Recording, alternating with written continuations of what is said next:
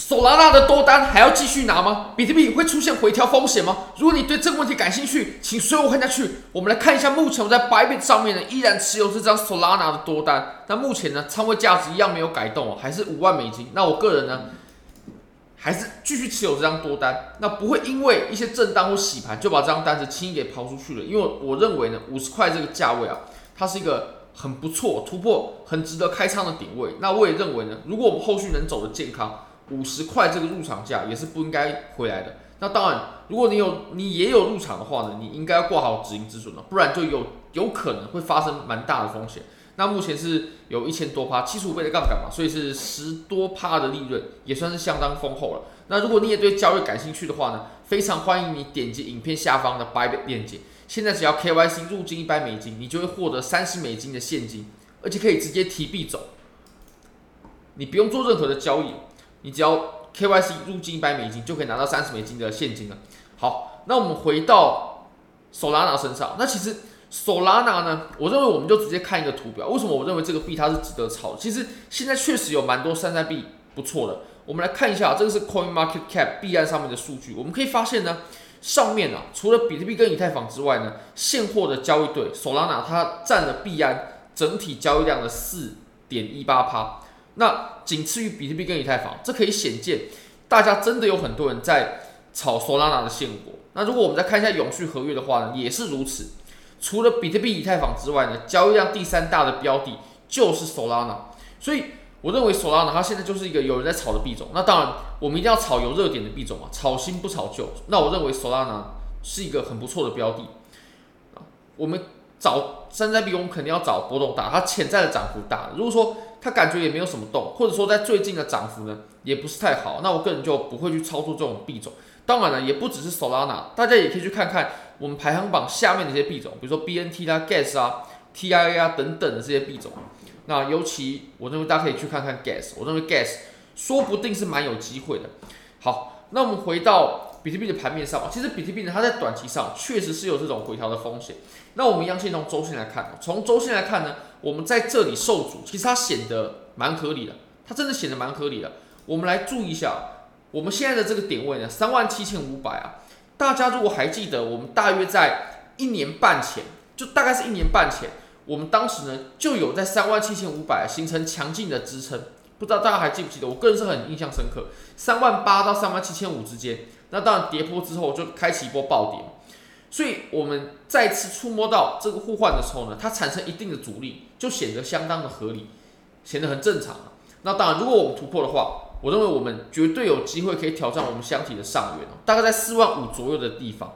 那四万八是假突破的位置哦，不一定能到，但我认为四万五呢是呃，我认为蛮有把握的。好，那我们再把级别呢切到日线上。其实我们从周线上来看呢，我认为目前它在周线上呢所受到的阻力的情况呢，并不是很强劲。说实话，我认为真的不是很强劲啊。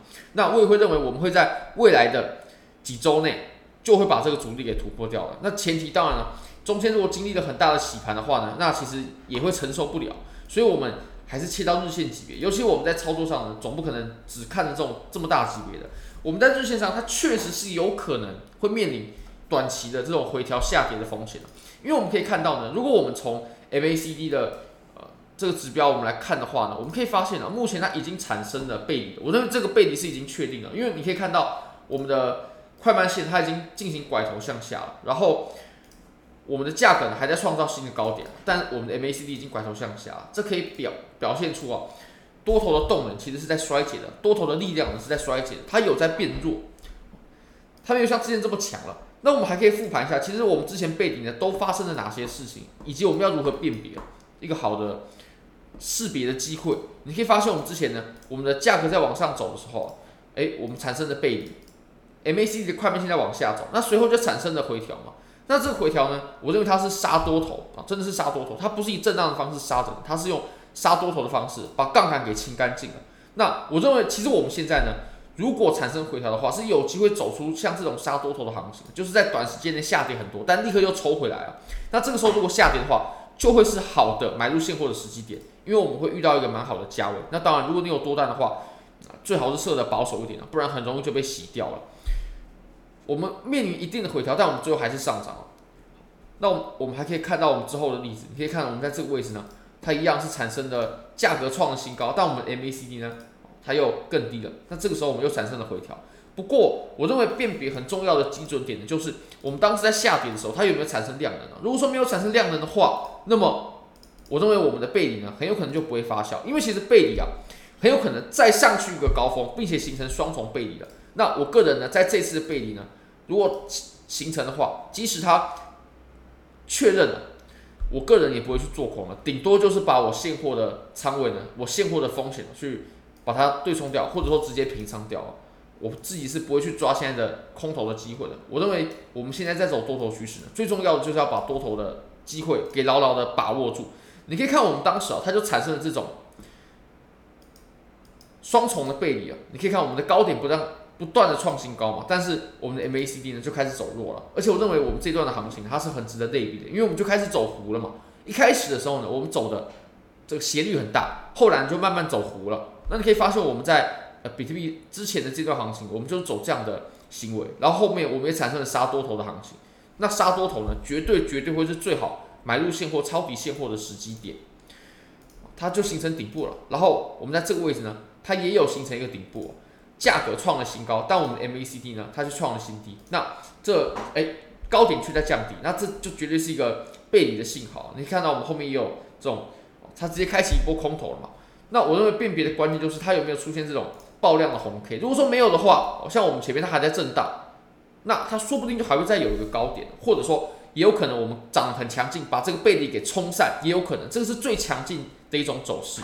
那我认为，以我们现在的这种盘面上来看呢，走这种走势并不是不可能的，把背离冲散，或者是说再创一个高峰，那这对于如果说你想要先去抓住这波背离的人来说呢，都会有很大的风险，所以我个人就不会操作，我只做，我只抓做多的机会。那你可以看到，我们前面呢，其实也是有产生这种双重背离的情况。那双重背离是效果非常好的，你可以看到我们两次这几次的这个结果呢，都有很大的效果。当然了，行情它都是涨涨跌跌的嘛，它不可能只有涨，然后都不回调，这是不可能的。但以我现在的观察，我不认为我们在日线上呢，它有很大的风险，因为你可以看我们的回调的量能，都还是很小的，都还是很小的。那我们在这里产生阻力。真的太正常不过了，因为我们遇到了前期箱体的下缘嘛。那如果说我们从四小时的机会来看，你可以发现，其实量能是很缩的，量能是很缩的。我们确实是有衰竭。你可以看，如果我们从四小时来看的话，我们一开始的时候呢，我们上涨的很强劲，斜率很大，后来呢开始震荡了，然后现在呢走弧了，所以变弱势。绝对是有的，但你说变弱势，那是不是能说明我们这波多头就已经结束了呢？我认为是不行，除非我们有见到更进一步的信号。那即使它真的下跌了，这波空头我也是不会去抓的，我会抓的是抄底的机会，不管是再加上现货也好了，或者说合约也好。